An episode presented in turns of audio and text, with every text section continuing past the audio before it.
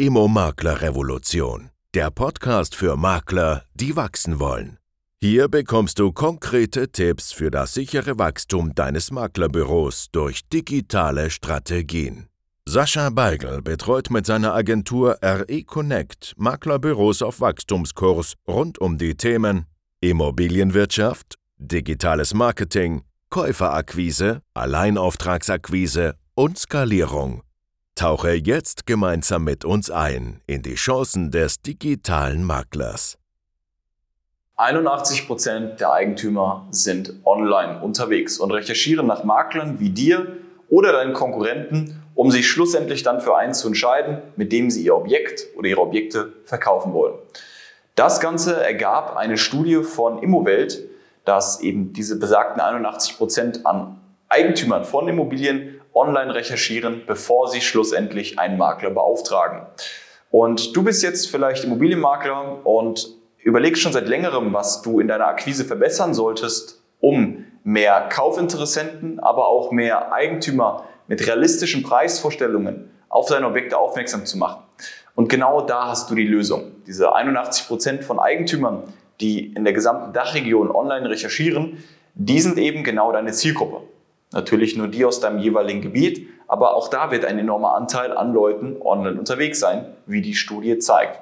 Und heutzutage ist ja der Schlüssel, um als Immobilienmakler die Krise zu überstehen und eben die Anfragen von Leuten zu akquirieren mit Objekten und Preisvorstellungen, die sich auch vermarkten lassen, da ist der Schlüssel, dass du genug Anfragen brauchst, weil wenn du zu wenige Anfragen hast, bist du natürlich davon abhängig, mit denen zu arbeiten, die auch tatsächlich jetzt auf deinem Tisch liegen. Du kannst dir also gar nicht aussuchen, mit wem du arbeitest und hast damit häufig Objekte, die du nicht vermarkten kannst, weil du in der heutigen Marktsituation ja nicht auch alles aussortieren kannst, sonst hättest du ja gar nichts im Vermarktungsbestand.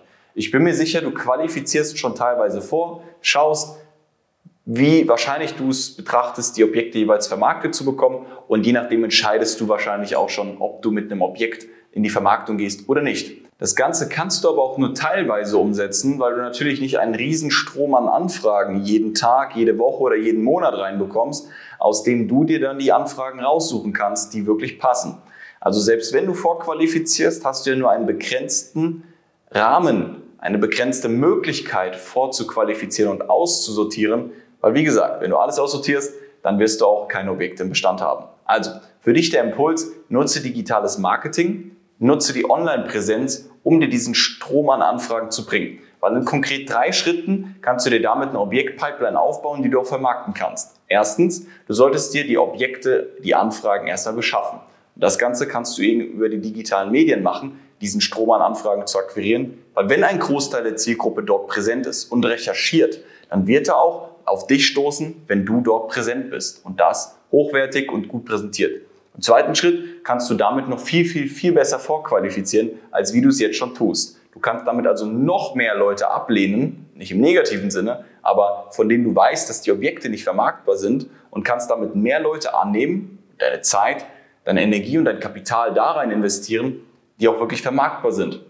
Und im dritten Schritt, Objekte in einer Pipeline zu haben, für die du auch genug Anfragen von Kaufinteressenten erhältst. Im Vergleich zum letzten Jahr wird das natürlich weniger sein, aber trotzdem noch genug, um das Objekt verkaufen zu können, weil die Objekte an sich ein guter Deal sind. Also, um das kurz zusammenzufassen, die Kaufinteressentenakquise und die Problematik, die damit einherkommt für dich, zu wenig Anfragen für die Objekte zu erhalten, zu wenig Besichtigungen durchzuführen und damit schlussendlich zu wenig Notartermine zu haben, liegt meistens an den unqualifizierten Alleinaufträgen, welche du auch jetzt gerade nicht qualifizierter machen kannst, weil ein Preis lässt sich nur so weit kürzen oder senken, wie ein Eigentümer dem Ganzen zustimmt und ein Objekt lässt sich nur so gut vermarkten, wie es wirklich ist. Man kann es ja nicht einfach besser machen.